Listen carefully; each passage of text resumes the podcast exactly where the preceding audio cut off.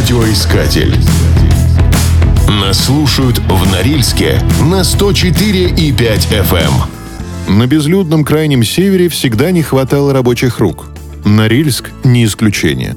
В начале прошлого века здесь открыли крупное месторождение ценных металлов. Для строительства горно-металлургического комбината потребовалось огромное количество рабочих – Поскольку в окрестностях не было никаких населенных пунктов, стратегический объект возводили силами заключенных ГУЛАГа. Сегодня об этой печальной странице истории свидетельствуют мемориальные доски и памятники. Построив город и комбинат, заключенные более 20 лет работали на предприятии, выполняя самую тяжелую работу – в 1953 году население Норильска составляло 77 тысяч человек, из них 68 тысяч были заключенные. Всего же через Нориль-Лак прошло более 500 тысяч человек. Напоминанием о тех событиях является памятник жертвам Нориль-Лага на территории музейного комплекса. А у подножия горы Шмидта находится мемориальный комплекс Норильская Голгофа, где стоит памятник «Последние врата».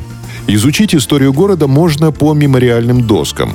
На одном из зданий на Ленинском проспекте укреплена доска с надписью «Первостроителям Норильска, жертвам политических репрессий, чьим трудом и талантом возведены комбинат и город на вечной мерзлоте». Памятная доска на здании колледжа искусств сообщает о том, что оно было построено заключенными.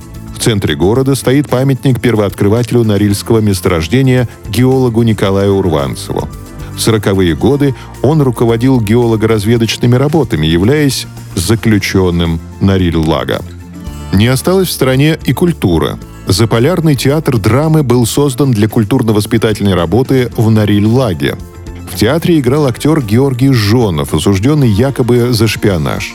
В трупе в качестве вольно-наемного работал Иннокентий Смоктуновский – Актер во время войны попал в немецкий плен, бежал, но, как неблагонадежный, был выслан на крайний север. В лагерных клубах играл скрипач Корецкий, а лагерным джазом руководил композитор Сергей Кайдан Дёшкин. Радиоискатель. Нас слушает Россия.